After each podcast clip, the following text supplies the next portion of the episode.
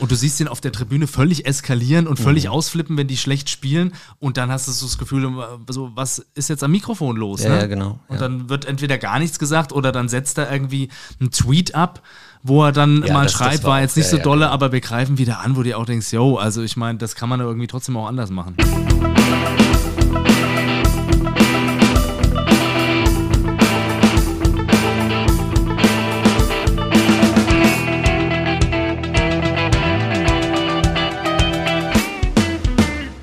Hallo und herzlich willkommen, liebe Hörerinnen und Hörer, zur zweiten Folge unseres Podcasts On Communication. Beim letzten Mal waren wir sehr musikalisch unterwegs, heute wird es sportlich. Denn wir stellen uns die Frage, Chaos beim FC Bayern, alles eine Frage der Kommunikation? Ja, da werden wir jetzt drüber sprechen. Eigentlich hatten wir uns aber ein anderes Thema vorgenommen, nämlich das Thema KI, Chat, GPT und welche Auswirkungen das auf die Kommunikationsbranche hat.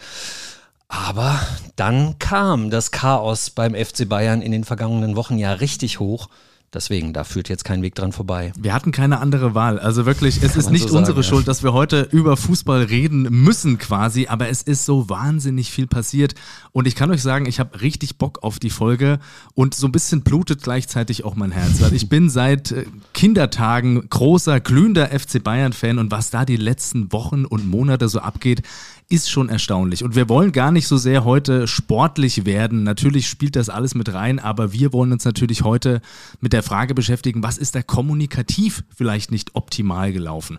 Im Nachhinein ist man natürlich immer schlauer, aber es gibt mit Sicherheit das eine oder andere, über was es sich da zu reden lohnt. Und genau das wollen wir heute machen, denn es ist Sportlich natürlich eine außergewöhnliche Phase. Die Bayern als Serienmeister jetzt hinter den Dortmundern im Pokal raus, in der Champions League raus und das schlägt natürlich hohe Wellen und irgendwie wackelt gefühlt da gerade jeder. Ja, der Vorstand wackelt, der Trainer wackelt schon wieder fast so ein bisschen der mhm, neue. Kann man so sagen. Der ja. Kader wird in Frage gestellt. Also da gibt es viel, viel zu diskutieren. Ich muss vorweg schießen. Also für mich als Werder-Fan ist das eigentlich ganz interessant zu sehen, was da Schön. passiert. Und ich würde mich auch freuen, wenn nicht zum elften Mal in Folge jetzt der FC Bayern Meister wird. Wir werden sehen, wie das sportlich ausgeht, aber jetzt wollen wir einen Blick auf die Kommunikation werfen. Bevor wir aber reinsteigen, hat äh, Luisa wieder ein paar Fakten zum FC Bayern. Hallo, ihr zwei. Hi, Luisa. Hallo, hello. Schön, dass du auch wieder dabei bist, Luisa. Ja, cool. Jetzt schon direkt die zweite Folge. Ja, klar. Darunter machen wir es nicht. Mindestens zwei Folgen wollten genau, wir machen. Ne? Danach ist dann Feierabend. Schon mal Haken dran, genau. Ja, ich habe mich ein bisschen schlau gemacht und ein paar Infos über den FC Bayern gesammelt. Da geht es jetzt vielleicht weniger direkt um das Kommunikationsthema, aber ich dachte, es ist ja trotzdem ganz spannend, ein paar Infos zum Verein an sich zu haben. Definitiv. Genau, und zwar gegründet wurde der FC Bayern am 27. Februar 1900 in München, also vor über 123 Jahren inzwischen. Die Vereinsfarben waren ursprünglich mal noch blau-weiß, also anders als heute mit rot-weiß. Und der Mitgliedsbeitrag hat mal zunächst nur eine schöne Mark betragen. Wow. Das waren noch Zeiten. bist, du, bist du Mitglied beim FC Bayern? Nils? Ich habe das tatsächlich mal geschenkt bekommen, so eine Mitgliedschaft, und mhm. ich habe sie nie eingelöst, leider. Aber das war wahrscheinlich mehr als eine Mark oder ein Euro. Das ist mehr als eine Mark. Man kriegt dann, glaube ich, aber auch hin und wieder irgendwie mal was zugeschickt. Aber ich bin großer Fan und äh, Bayern ist ja auch sehr mitgliederstark, aber das hat mich irgendwie irgendwie nie so gereizt, da Mitglied zu werden. Okay. Ja, also du sagst es tatsächlich, ist ja der FC Bayern heute vor allem durch seine Fußballabteilung bekannt. Zum Zeitpunkt der Vereinsgründung war es aber zum Beispiel so, dass Fußball als Sportart noch sehr verpönt war. Und in Bayern durften Vereine zum Beispiel mit königlichem Erlass nur gegründet werden, Zitat, wenn sie geeignet sind, die bayerische und deutsche Identität zu stärken. Selbstverständlich. Selbstverständlich. Habt ihr denn eine Idee, als was der Verein ursprünglich getarnt wurde bei seiner Gründung? Oh Gott. Boah. Also in der Phase wahrscheinlich Turnverein als für Verein zur Körperertüchtigung oder was weiß ich, sowas. ich sag Richtung. mal so ein Jagdverein oder sowas, fände ich, auch, fänd ich auch noch ganz schön. Finde find ich beides schön. Ähm, ich sag mal, der Gründungstag war ein Faschingsdienstag. Oha. Ach, also was. tatsächlich wurde der FC Bayern zunächst als Karnevalsverein offiziell gegründet, mhm, bekam also so auch mhm. genau finanzielle Unterstützung. Indirekt ging es aber natürlich von Anfang an um den Fußball, klar. Wir sind nur ein Karnevalsverein, kennt man ja. ja, ja, singen es die Bayern immer. Es ist ein bisschen immer. was Wahres dran, ja, also zumindest aus der Historie heraus. Okay. Heute ist der FC Bayern der mitgliederstärkste Sportverein der Welt. Aha. Erst im Februar dieses Jahres wurde beispielsweise die Schallmauer von 300.000 Mitgliedern durchbrochen. Mhm. Und da ist es aber eben so, dass jetzt auch äh, alle anderen Sportarten des FC Bayern in diese Zahl mit reinzählen. Denn neben dem Fußball gibt es ja beispielsweise auch noch die Basketballer, mhm. die Handballer, die Schachspieler und die Sportkegler. Die Sportkegler. Die Sportkegler. Die Sportkegelabteilung vom FC Bayern kegelt aktuell in der Bezirksoberliga München. Okay. Also auch Super. ganz spannend. Mhm. Aber klar, kommen wir zum, zum Fußball. Darum soll es ja auch heute gehen. Deshalb kommen wir, denke ich, auch nicht drum herum, ein paar Zahlen zu den Siegen und Erfolgen des FC Bayern Bitte. mal ja, das höre ich immer gerne. zu nennen. Genau, Nils ist selig.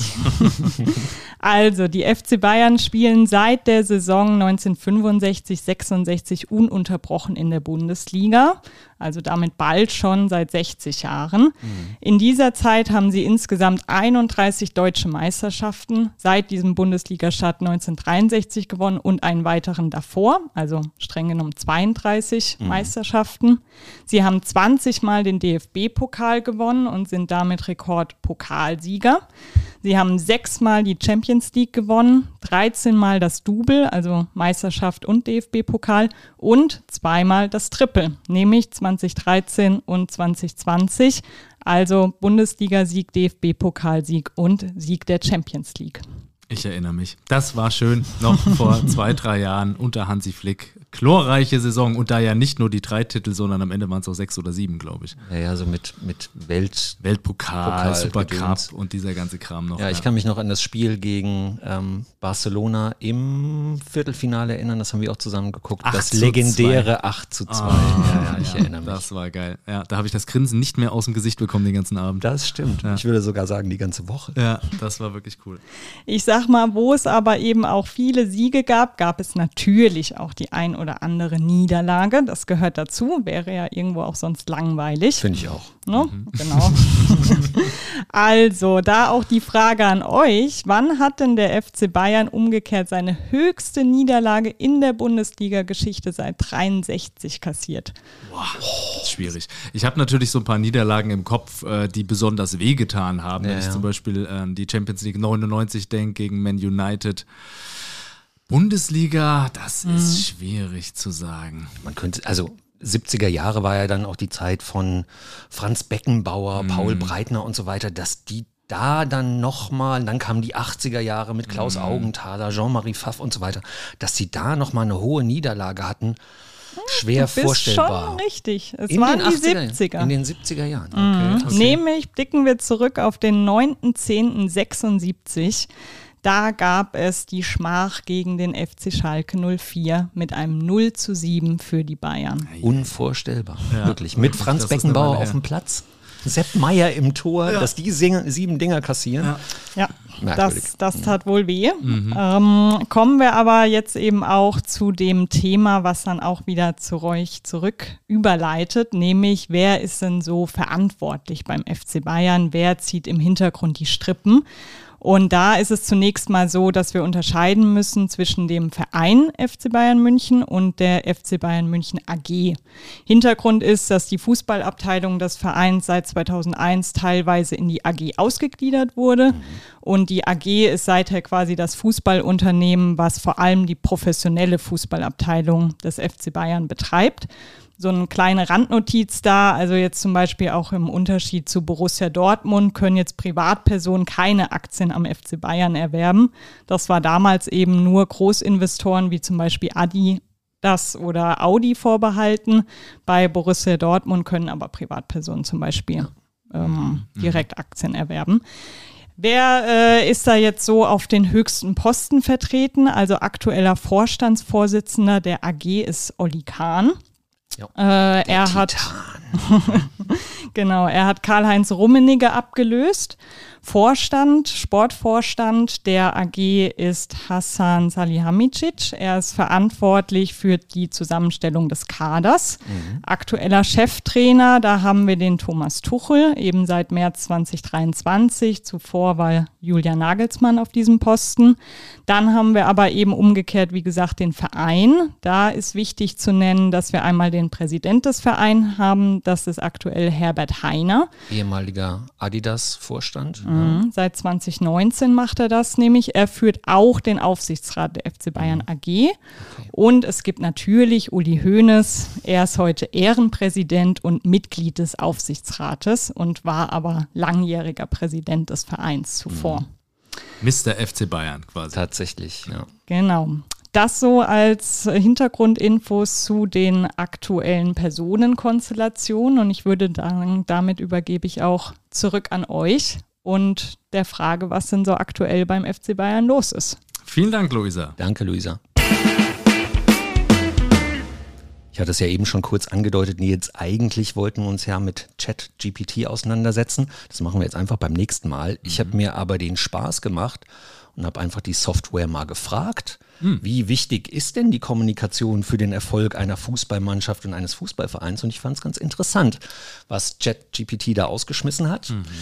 Die Kommunikation ist ein sehr wichtiger Faktor für den Erfolg einer Fußballmannschaft und eines Fußballvereins. Fußball ist ein Mannschaftssport, bei dem es darauf ankommt, dass die Spieler effektiv miteinander kommunizieren, um gemeinsame Ziele zu erreichen. Auch außerhalb des Spielfelds ist die Kommunikation wichtig, um eine positive Atmosphäre im Team zu schaffen und Konflikte zu vermeiden. Eine offene und ehrliche Kommunikation zwischen Spielern, Trainern und Vereinsmitarbeitern kann dazu beitragen, dass Missverständnisse vermieden werden und dass alle Beteiligten auf derselben Seite stehen. Da wären wir genau im schön, Thema drin. Aber schön. Warum denke ich da so, sofort an Tapalovic irgendwie? Oder? Ja. Da sind wir nämlich genau, ich meine, das ist ja die Frage, wir können jetzt hier sehr, sehr viele Dinge besprechen, die die letzten Wochen und Monate passiert sind. Wir können ja mal anfangen, jetzt 2023 können wir ja mal loslegen. Ja, lass da mal starten. Und da gab es ja den ersten Knall, dass der Torwarttrainer entlassen wurde, mhm. Tapalovic. Und man muss dazu sagen, ja nicht irgendein Torwarttrainer, sondern der engste Vertraute des Kapitäns Manuel Neuer, der ja nicht nur Kapitän bei Bayern, sondern eben auch in der Nationalmannschaft ist. Mhm.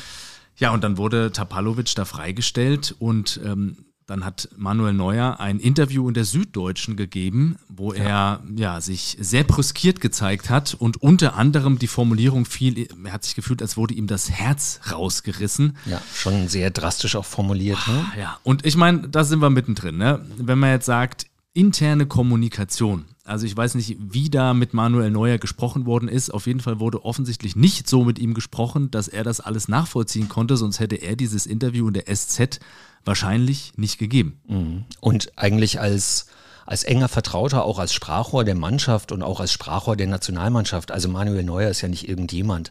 Also ihm hätte man das sehr, sehr, sehr gut erklären und auch begründen müssen, mhm. warum Toni Tapalovic jetzt plötzlich, und das kam ja auch so aus dem Nichts, mhm. plötzlich nicht mehr sein engster Vertrauter ist. Weil man muss sich das mal vorstellen, ich habe früher auch im Tor gestanden, zu seinem Torwarttrainer baut man auch eine ganz eigene Beziehung auf. Mhm. Ja, das ist derjenige, der mit einem durch dick und dünn geht, der ihn immer wieder auf neue Spielsituationen vorbereitet. Also ein ganz, ganz, ganz enger Kontakt für den Torhüter und wie gesagt, nicht nur für irgendeinen Torhüter, sondern für denjenigen, der über lange Jahre als der beste Torwart der Welt bezeichnet wurde. Wenn du dem natürlich so einen krassen Baustein wegnimmst, ja. kann das schwierig werden. Ne?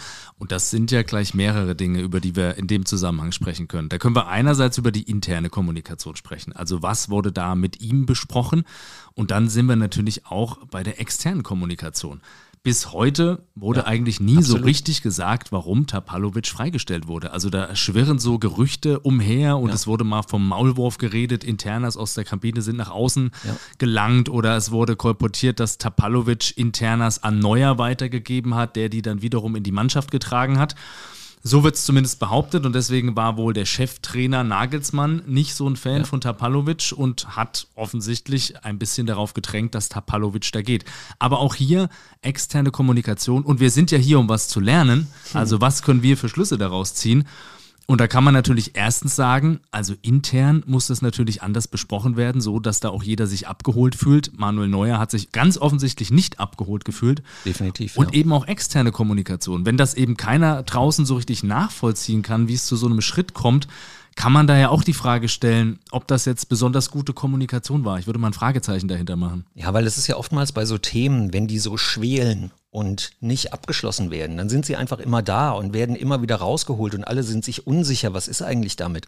Und das sehe ich ganz genauso. Da hätte eigentlich an meiner, oder so wie ich das sehe, aus meiner Sicht, hätte da der Vorstand, nämlich in dem Fall der CEO oder zumindest sein äh, Sportdirektor Hassan Salihamidzic, hätte sagen müssen, wir machen diesen Schritt und zwar aus diesen und diesen Gründen. Und genau. das ist eben nicht passiert.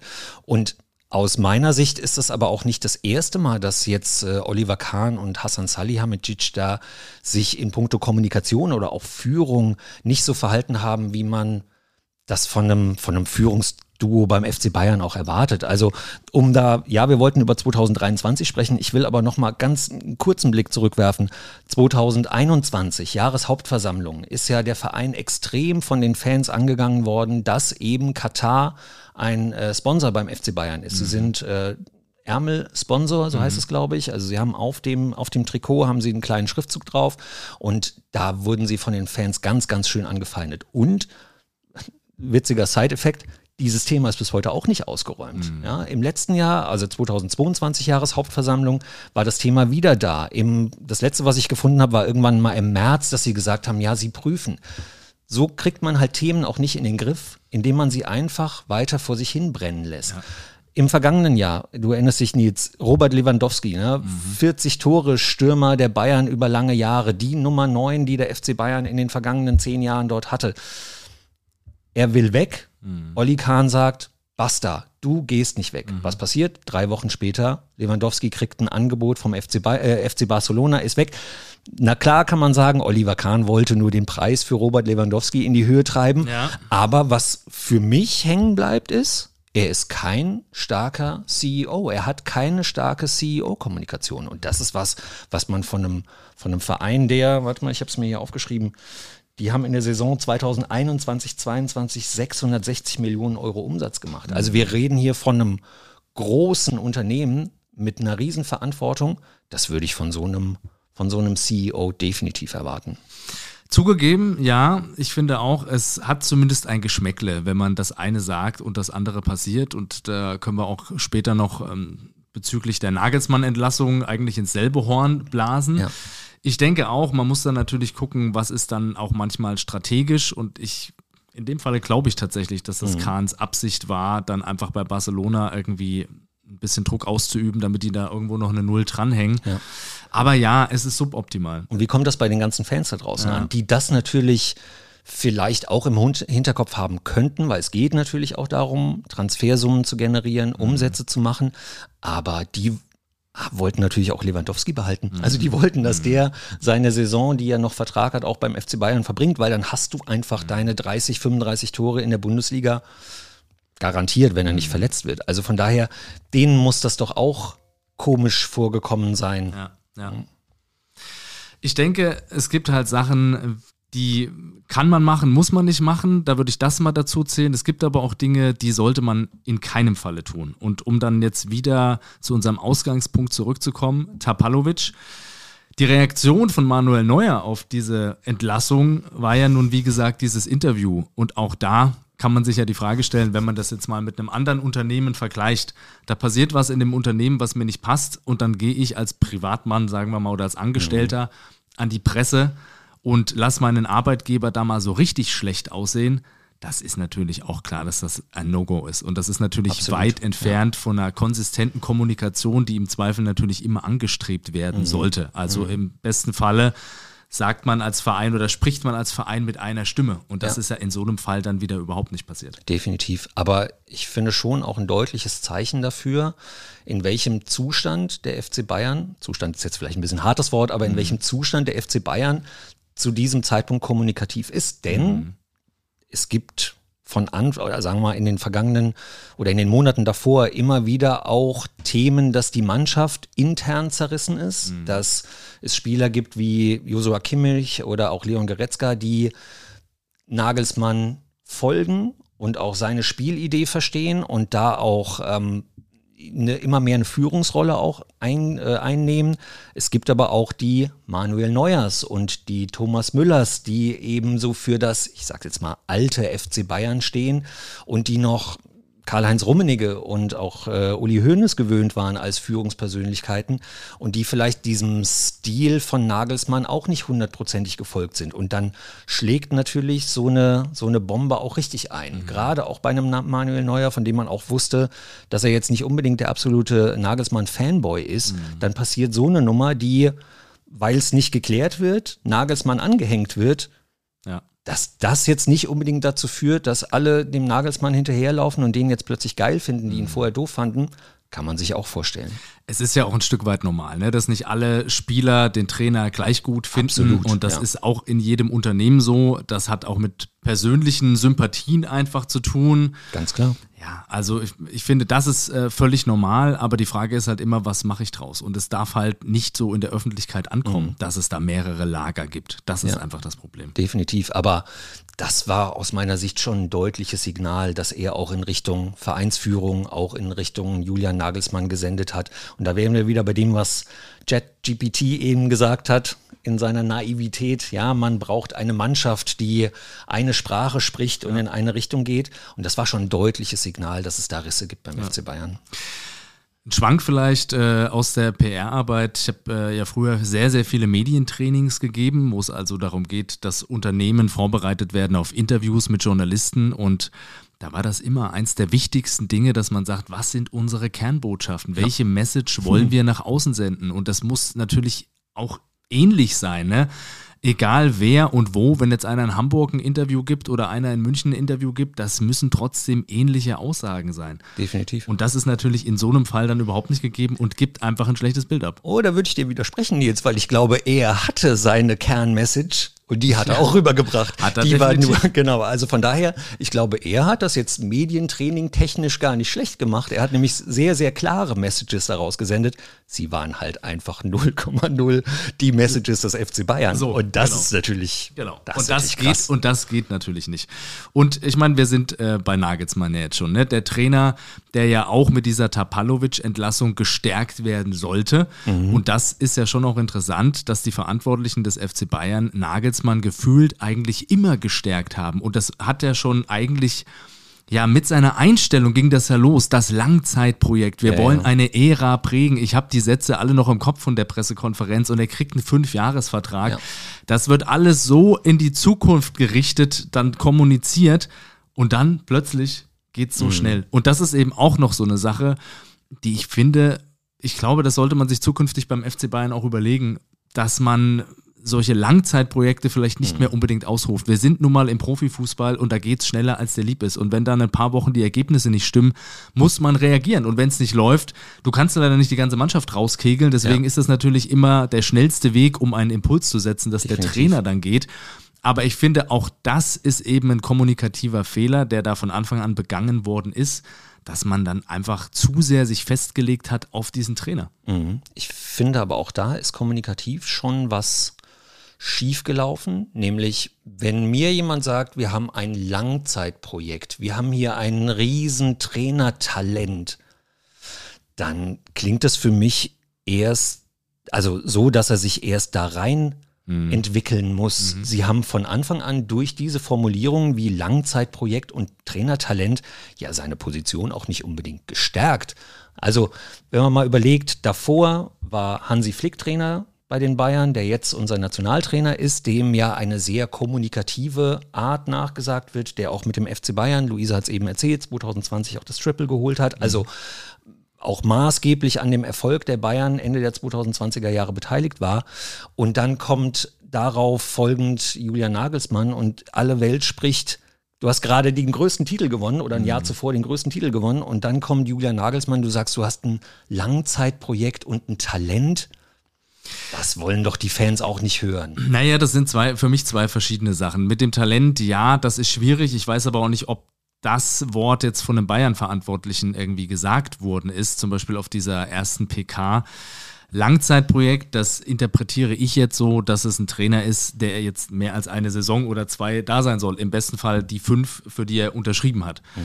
Mit dem Talent, ich weiß nicht, ob das jetzt aus Bayernkreisen kommt oder ob das immer eher so von außen gesehen wurde, aber ja, natürlich war das auch ein Risiko, so einen jungen Trainer, der noch nicht wahnsinnig viele große Teams vorher hatte, ähm, auf so einen Posten zu setzen. Aber man sieht ja jetzt auch bei Tuchel, eine Garantie ist ja auch das andere nicht. Also Definitiv. kannst du auch vorher bei Paris und Chelsea gewesen sein und trotzdem muss es nicht auf Knopfdruck funktionieren. Definitiv. Ähm, gucken wir doch mal in diese Nagelsmann-Entlassung rein. Auch Weil, schön, ja. um, das, um das vorher mal zu sagen, es ist natürlich eine legitime Entscheidung eines Vereins, einen Trainer auszutauschen, wenn sie das Gefühl haben, das funktioniert so nicht. Mhm. Also von daher, diese dass diese Entscheidung getroffen ist, die muss natürlich inhaltlich auch begründet sein. Aber wurde sie das für dich? Wurde sie für dich inhaltlich begründet? Da geht es ja schon los. Äh, ich lass mich erstmal noch eine andere Sache sagen, weil, ich habe es eben schon gesagt, ne, 660 Millionen Euro Umsatz, ähm, dass da einfach ein Oli Kahn morgens früh aufwacht und das Gefühl hat, nee, das Projekt Nagelsmann ist gescheitert so hoffe ich zumindest, dass es nicht so gelaufen ist, Nein. sondern dass da auch Mechanismen gibt, die das wirklich auch wirklich gut durchdiskutieren und dann am Ende auch entscheiden und auch begründen. Ja, sie haben es begründet, indem sie gesagt haben, wir sehen ähm, quasi unsere Ziele gefährdet. Für diese durch. Saison ja. und für die, für die nächste Saison genau. oder für die nächsten Jahre. Aber das kann man natürlich jetzt so behaupten. Aber wenn man sich mal anguckt, wie der FC Bayern da stand zu dem Zeitpunkt, als diese Aussage getroffen worden ist, ja. die waren noch im Pokal, die waren noch in der Champions League und sie waren ein Punkt, glaube ich, hinter Dortmund, ja. so wie jetzt auch wieder. Aber das finde ich dann schon interessant. Also ich kann nur sagen, als Bayern-Fan würde, also ich habe mich nicht überzeugt gefühlt von dieser Aussage, weil ich habe es einfach nicht so gesehen. Und das hat man auch am Sturm der Entrüstung im Internet gesehen, dass das den meisten Bayern-Fans ja. so ging, dass ja. das eigentlich nicht der Grund gewesen sein kann. Einer der Gründe, die sie ja noch aufgeführt haben, war, er hätte die Mannschaft verloren. Das hat ja äh, Olli Kahn und, und Hassan Salihamidzic, ich weiß nicht, wer es gesagt hat, auf der Pressekonferenz. Und dann zu, der, zu dem Zeitpunkt waren ja ungefähr 20 Spieler äh, vom FC Bayern bei ihren Nationalmannschaften, darunter auch Josua Kimmich. Mhm. Und der kriegt dann das Mikrofon vor die Nase gehalten und der sagt, wieso? Der hat doch nicht die Mannschaft verloren. Das mhm. stimmt doch überhaupt nicht. Mhm. Und wie kommt denn das dann bei einer Mannschaft auch an, ja. wo quasi die Verantwortlichen die, die Verantwortung auf die Mannschaft schieben? Er hätte mhm. die Mannschaft verloren und die Mannschaft selbst sagt, oder zumindest Sprachrohre der Mannschaft, also ja. ich meine, Joshua Kimmich ist einer, der sich auch immer stellt ja. und der auch in diese Rolle immer und immer mehr reinwächst und der stellt sich hin und sagt, nee, wieso war doch, also und Goretzka genauso. Goretzka, Goretzka ja genauso. Ja. Und das ist eben genau der Punkt. Da sind wir wieder bei, klar, ein Teil der Mannschaft wird er möglicherweise nicht mehr so erreicht haben. Teil wird irgendwie pissig gewesen sein, aber viele eben auch nicht. Aber das ist ja auch Normalzustand mhm. bei Mannschaften. Also auch der Grund in Anführungszeichen überzeugt mich nur bedingt. Ja, finde ich auch. Und dann kam es zur Entlassung. Und das ist, lass uns mal die Chronologie der Ereignisse nur kurz ein bisschen durchgehen. Die Bayern verlieren 2 zu 1 gegen Bayern Leverkusen an, äh, gegen Bayer mhm. Leverkusen an einem Sonntag. Mhm. Am Montag erscheint ein großes Interview vom Präsidenten Herbert Heiner mhm. im Kicker, wo genau. er sagt, Nagelsmann ist unser Trainer, wir stehen zu ihm, wir mhm. stehen zu unserem mhm. schon oft zitierten Langzeitprojekt. Ja gut, da, da, muss man natürlich äh, vielleicht so ein bisschen fairerweise sagen, dieses Interview wird er nicht an dem Montag gegeben nee, haben, nee. sondern das Interview ist, ist, wahrscheinlich schon ein paar Tage vorher erschienen. dann kam diese Niederlage.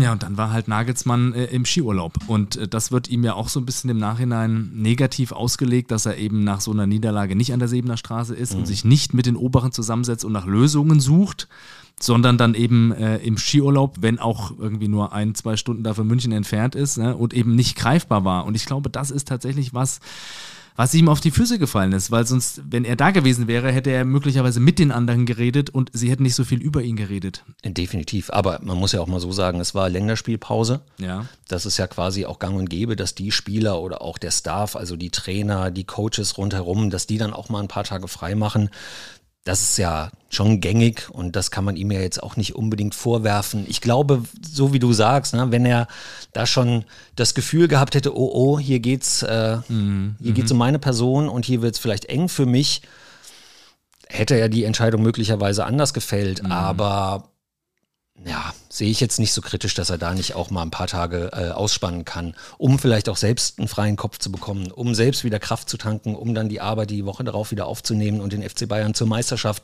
Und ja. zum DFB-Pokal und er wäre wahrscheinlich auch nicht ge gefahren, wenn er das Gefühl gehabt hätte, er sitzt da wirklich fest im Sattel. Genau, und da ist ja dann auch wieder die Frage interne Kommunikation. Also hat er da schon irgendwie Zeichen wahrgenommen, dass es eng werden könnte oder nicht? Weil wenn dem so gewesen wäre, dann fährst du ja nicht irgendwie ein bisschen Skifahren. Also das kann ich mir auch nicht vorstellen. Absolut. Und dann passiert etwas, was in der Kommunikation nie passieren darf. Ein absolutes No-Go, ein rotes Tuch, noch und nöcher. Da gibt es eigentlich keine Superlativen für. Ja. Ja, schade. Ne? Julian ne? Nagelsmann erfährt aus der Presse. Es mhm. sickert durch am Mittwoch. Er erfährt mhm. aus der Presse, dass sein äh, Posten beim FC Bayern äh, dass er da abgesägt wird beim ja. FC Bayern.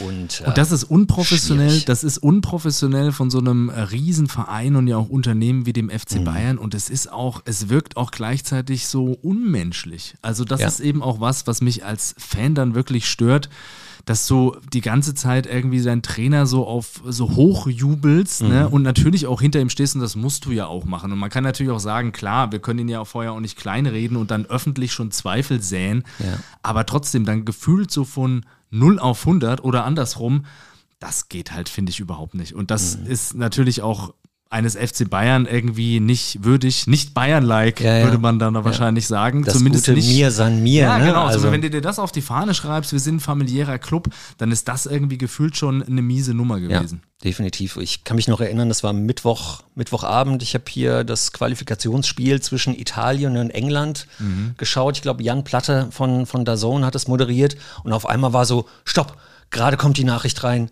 FC Bayern feuert Julian Nagelsmann. Was habe ich gemacht? Sofort irgendwie zu, zu Kicker und da stand es auch schon.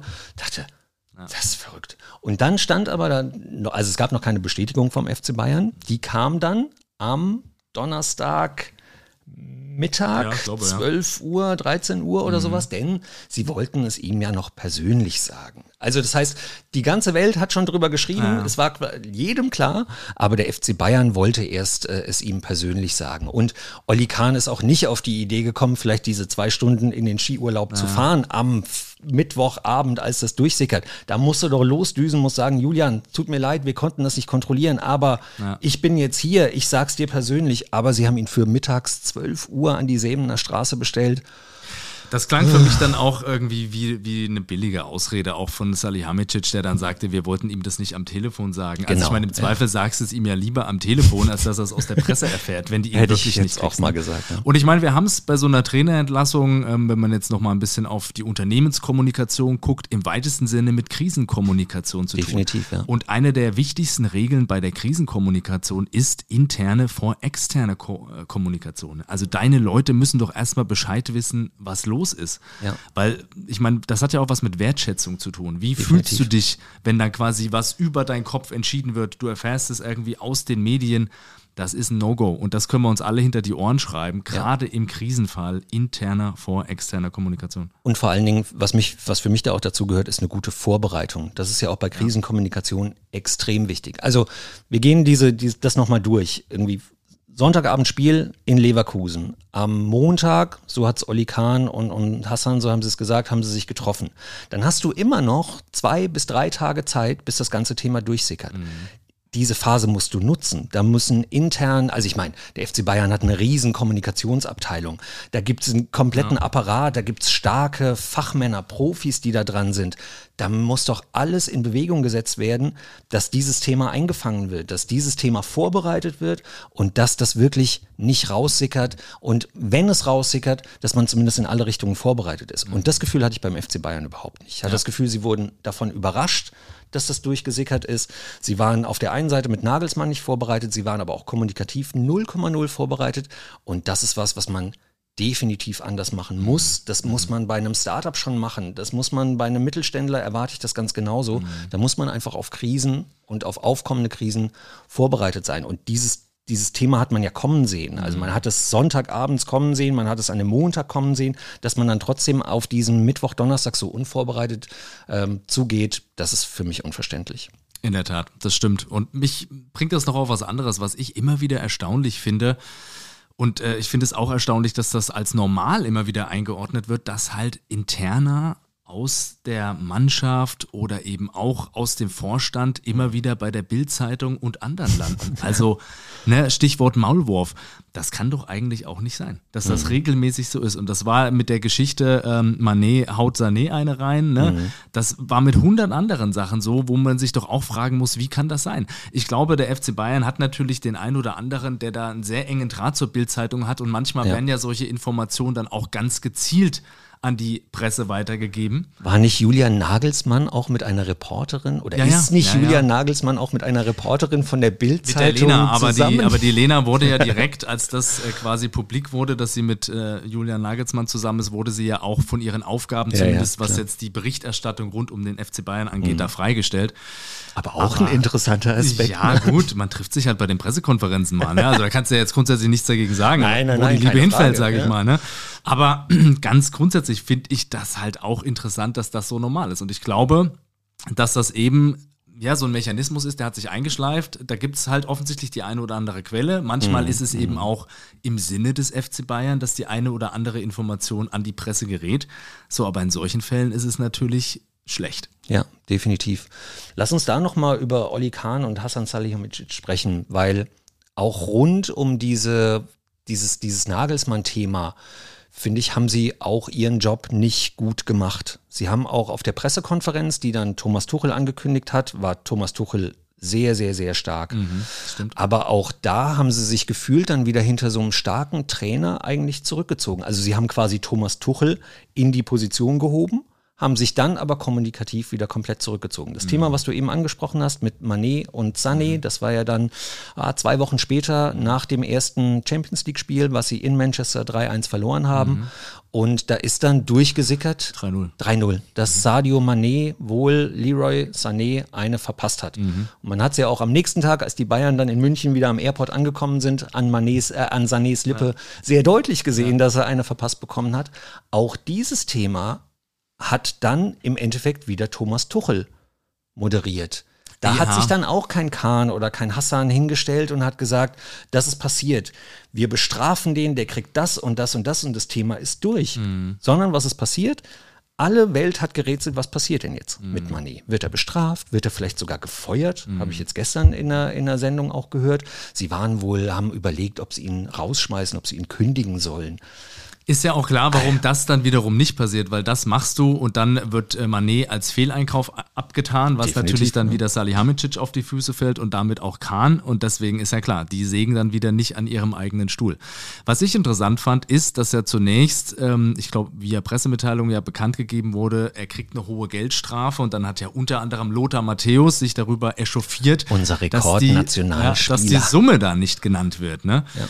Und äh, ein paar Tage später wurden dann diese 350.000 wiederum mhm. von der Bildzeitung abgedruckt. Und das ist, glaube ich, genau so ein Beispiel dafür, dass dann eben Informationen ganz bewusst vom FC Bayern an die Medien weitergegeben werden. Möglich, Aber ich ja. bin völlig bei dir, das hätte man auch von Anfang an einfach viel direkter kommunizieren müssen. Mhm. Mit ein paar ganz klaren Ansagen, das ist ein No-Go, der wird bestraft mit der und der Summe, so, und dann hast du kein Thema mehr. Mhm. Und indem du es nicht sagst, hast du natürlich dann ein paar Tage lang genau dieses Ding, wie viel ist es? Ja, genau. Und ne, warum wird das nicht gesagt? Und so, da werden sich halt Baustellen geschaffen, wo es einfach absolut unnötig ist. Mhm. Also warum nennst du diese Summe nicht?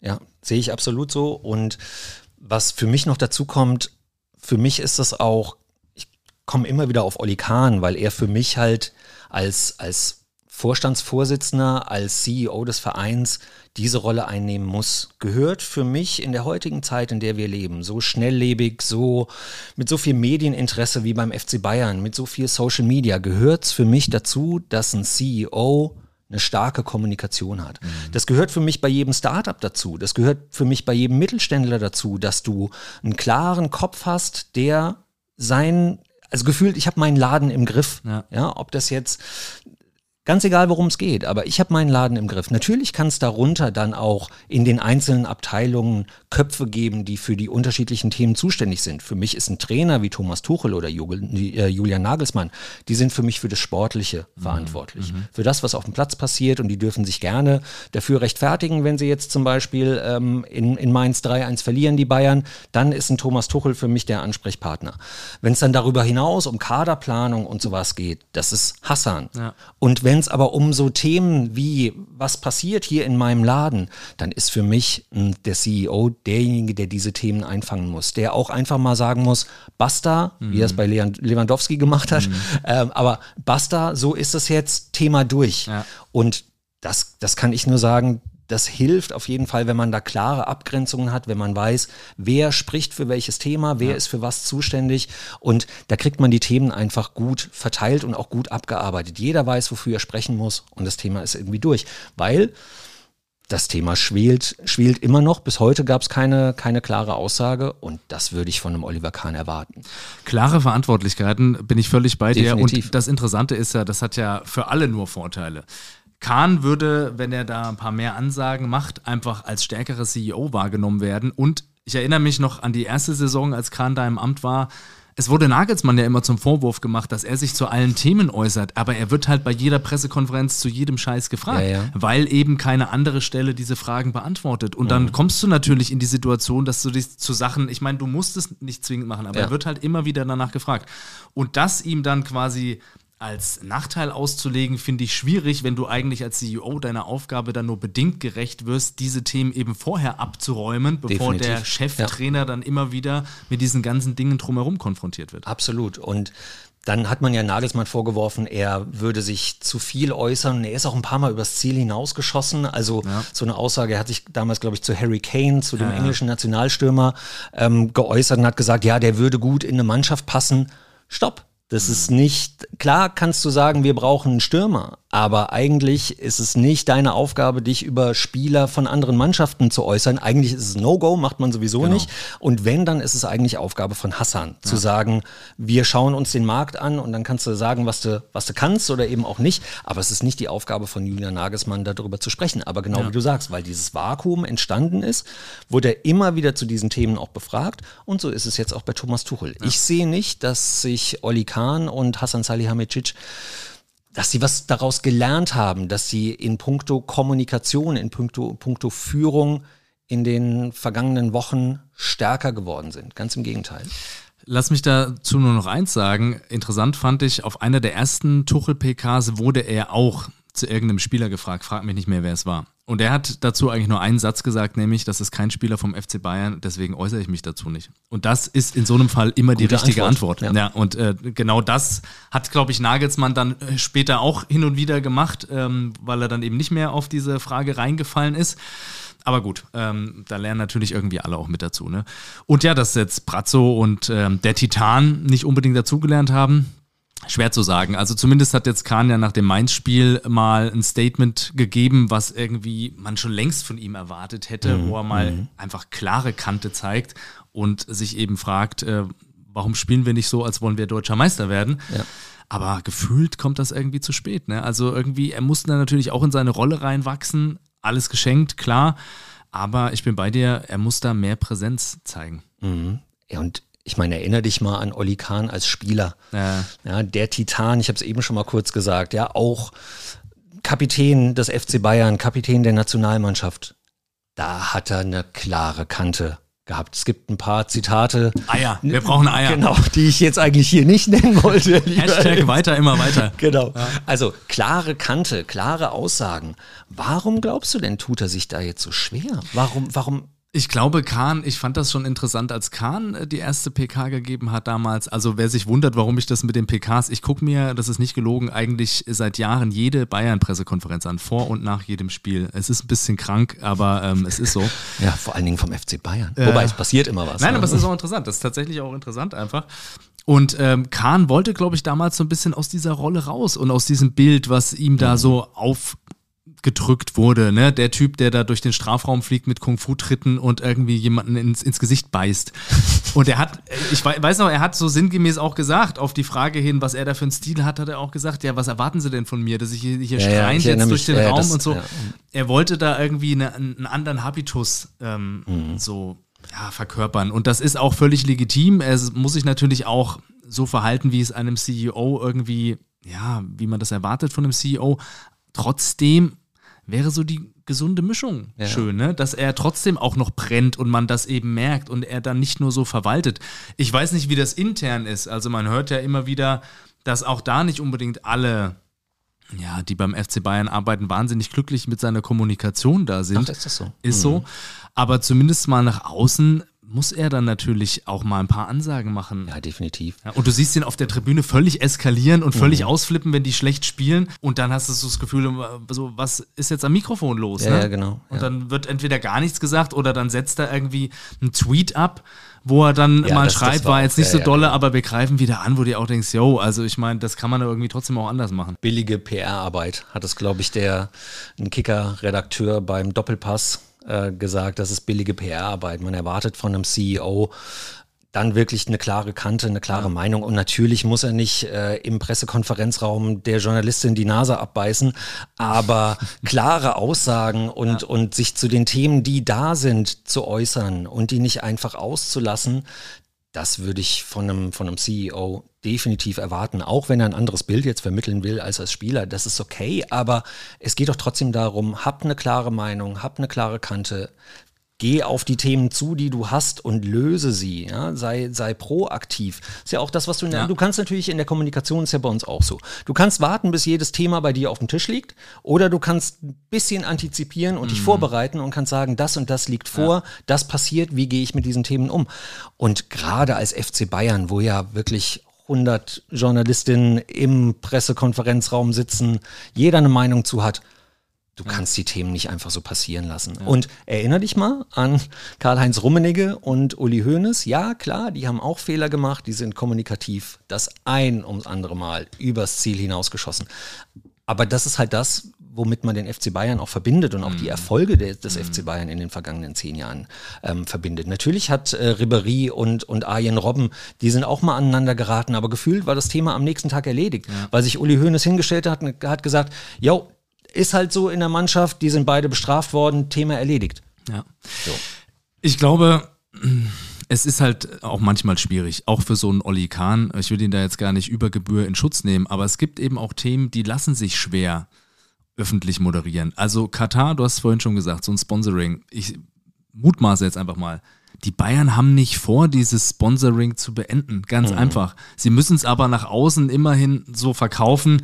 Ja, wir sind in Gesprächen und natürlich gucken wir da auch hin, was Menschenrechte angeht. Aber ganz ehrlich, die wollen die Kohle da haben und das ist auch völlig legitim, weil die denken natürlich in erster Linie mal unternehmerisch.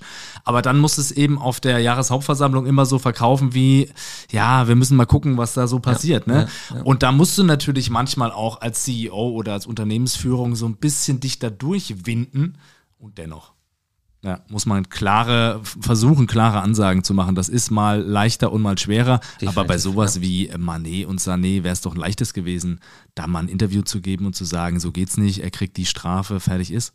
Ja, da wollen wir mal sehen, ob Oliver Kahn und Hassan Salihamidzic, ob sie sich in puncto Kommunikation da noch ein bisschen stärken oder ob sie überhaupt die Chance dazu bekommen. Oder Hönes kommt zurück. Oh, oder Rummenigge. Habe ich jetzt die letzten Tage auch schon öfter gehört. Ja. Hönes, Rummenigge. Kann sich Uli das nochmal vorstellen? Und Heinkes wird dann auch nochmal, wird dann auch nochmal, ach, Gottes Willen.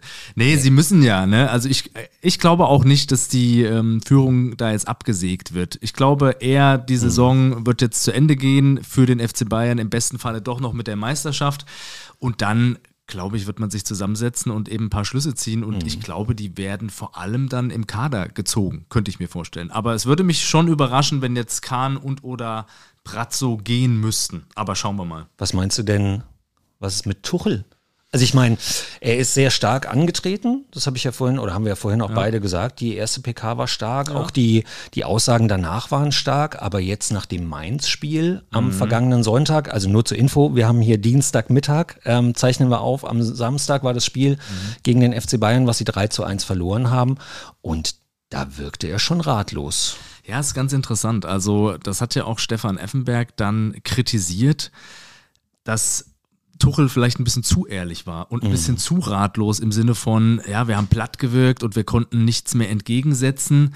Ja, finde ich auch an sich gut. Also gegen eine ehrliche Kommunikation in einem gewissen Maße, äh, und das gilt auch für Unternehmen, ist erstmal grundsätzlich nichts einzuwenden, weil es natürlich immer schlecht ist, wenn man dann irgendwann der Lüge überführt wird. Definitiv. Aber ja, da muss ich äh, Stefan Effenberg dann auch recht geben. Es wäre schon ganz schön gewesen, als letzten Satz dann trotzdem noch eine Kampfansage Richtung mhm. Dortmund zu schicken und das eben nicht so stehen zu lassen wie, wir sind jetzt eben angeschlagen und mal gucken, ob wir jetzt irgendwie hier noch durchkommen, sondern dann ganz klar den Blick vorauszurichten und zu sagen, wir schütteln uns jetzt und wir geben alles die letzten fünf Spiele und hauen alles raus und werden noch deutscher Meister.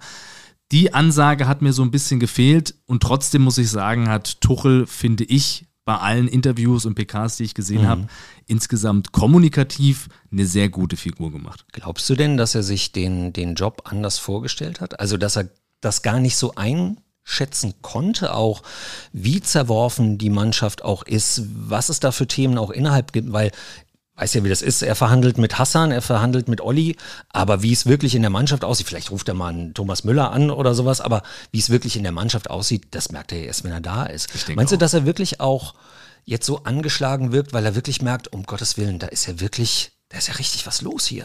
Ich glaube zumindest nicht, dass äh, Brazzo und äh, Kahn ihm dann gesagt haben bei den ersten Gesprächen, du übernimmst da einen richtigen Sauhaufen. Also das kann ich mir nicht vorstellen. Ich glaube schon, dass er da ein bisschen Das wäre ehrliche wurde. Kommunikation ja, gewesen. Also ja, bestimmt werden da auch Andeutungen gemacht, ne? Das, aber das weiß der Tuchel auch, dass in so einer Mannschaft, dass es da auch Probleme Klar, gibt. Ja, ja. Und dennoch ich kann mich auch erinnern an seine erste PK, wo dann gefragt wurde, ja, ist ja jetzt eine Riesenchance für Sie, Sie können noch drei Titel holen, kann ja aber auch sein, wir sitzen hier in ein paar Wochen und Sie stehen mit leeren Händen da. Mhm. Genauso könnte es ja jetzt kommen. Und da hat Definitiv. er auch gesagt, ja, dessen ist er sich bewusst, aber er hofft natürlich, dass es anders läuft. Jetzt ist es nicht ganz so gekommen, wie er sich das gewünscht hat. Das ist richtig. Ja. Und ich glaube trotzdem, dass Tuchel ein super Trainer ist, das bestreitet niemand. Und dass Tuchel im Zweifel auch, auch weiter mhm. ist als Nagelsmann, muss ja auch so sein. Er ist 15 Jahre älter, äh, 10, 15 Jahre. Hat große Mannschaften wie PSG, genau, wie Chelsea genau. trainiert, erfolgreich trainiert. Genau, also und hatte daher. da mit, äh, mit den Neymars dieser Welt zu tun, was auch nicht so ganz ohne ist. Ja. Ich glaube, die Bayern sind wirklich froh, wenn dieses Jahr rum ist, wenn sie jetzt irgendwie diese Meisterschaft noch holen. Und ich meine, selbst wenn, ist es trotzdem kein gutes Jahr den FC Bayern gewesen. Und im Sommer muss man sich natürlich zusammensetzen. Und ich glaube, es wird vor allem beim Kader was passieren, weil du natürlich ein bisschen die Einstellung hier und da bei dem einen oder anderen Spieler hinterfragen kannst. Und ich weiß nicht, ob das dann manchmal so ein bisschen Schönwetterfußballer sind oder sowas, aber äh, gefühlt hat jeder zu viel mit sich selbst zu tun und zu wenig irgendwie mit diesem Mannschaftsding. Und man mhm. hatte das Gefühl, es ist überhaupt nicht angekommen, um was es jetzt geht. Und das Gefühl hatte man jetzt auch in, gegen Mainz, wo du denkst, warum rennen die nicht? Warum hauen die nicht alles raus? Und das ist ja. die Frage, können sie es gerade nicht vom Kopf her, vom Körper her? Sind sie wirklich so ausgelaugt, die lange Saison mit WM und so weiter? Oder wollen sie gerade nicht? Sind da ja. andere Sachen, und das meine ich mir zu sehr mit sich selber beschäftigt und Reibereien in der Kabine? Und dann rennst du vielleicht diese letzten paar Meter nicht so für den Nebenmann und hängst dich eben nicht so rein, diese letzten fünf Prozent. Und auf dem Niveau, Mainz ist eine gute Mannschaft. Die Mainzer haben, glaube ich, die letzten drei Spiele zu Hause gegen Bayern gewonnen. Die haben Leipzig geschlagen. Das machst du nicht so nebenbei. Auf jeden Fall. Ja, ich glaube, was jetzt wichtig sein wird, wieder zusammenzustehen, ja. diese ganzen Gräben, die sich aufgetan haben, so schnell wie möglich zu kitten, ja. mit einer Sprache zu sprechen, dass der FC Bayern auch wieder als der FC Bayern, als die starke, genau. als die starke Mannschaft, als das starke Team auch wahrgenommen wird. Das ja. fängt für mich oben an, wie schon oft gesagt Richtig. jetzt, fängt bei Olli an, fängt bei Hassan an. Thomas Tuchel, die Mannschaft muss jetzt an einem Strang ziehen, muss auch kommunikativ eine Sprache sprechen.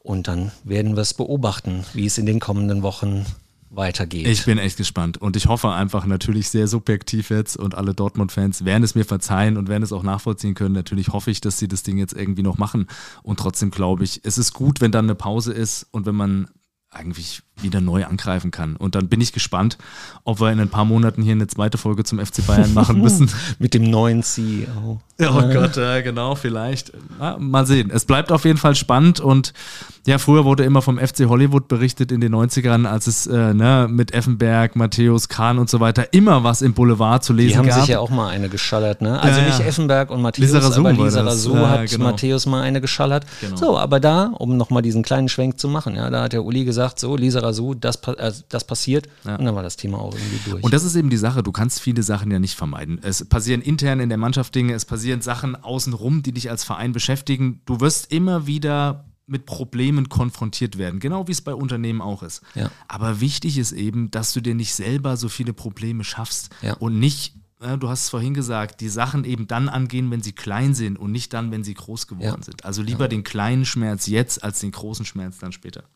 Vielen Dank, lieber Nils. War super spannend. Finde ich auch. Geiles Thema. Wo steht Bremen jetzt eigentlich in der, in der Tabelle? Bremen hat 35 Punkte. Also mit dem Abstieg nichts zu tun. Sag niemals nie. Da atmet also, schwer durch. Ole Werner hat gesagt, es ist erst durch, wenn es durch ist. Okay. Und da halte ich mich auch dran, aber es sieht, sieht nicht schlecht aus. Das ist doch ein schönes Schlusswort. Wir freuen uns auf die nächste Folge und verbleiben mit einem schönen Es ist erst durch, wenn es durch ist.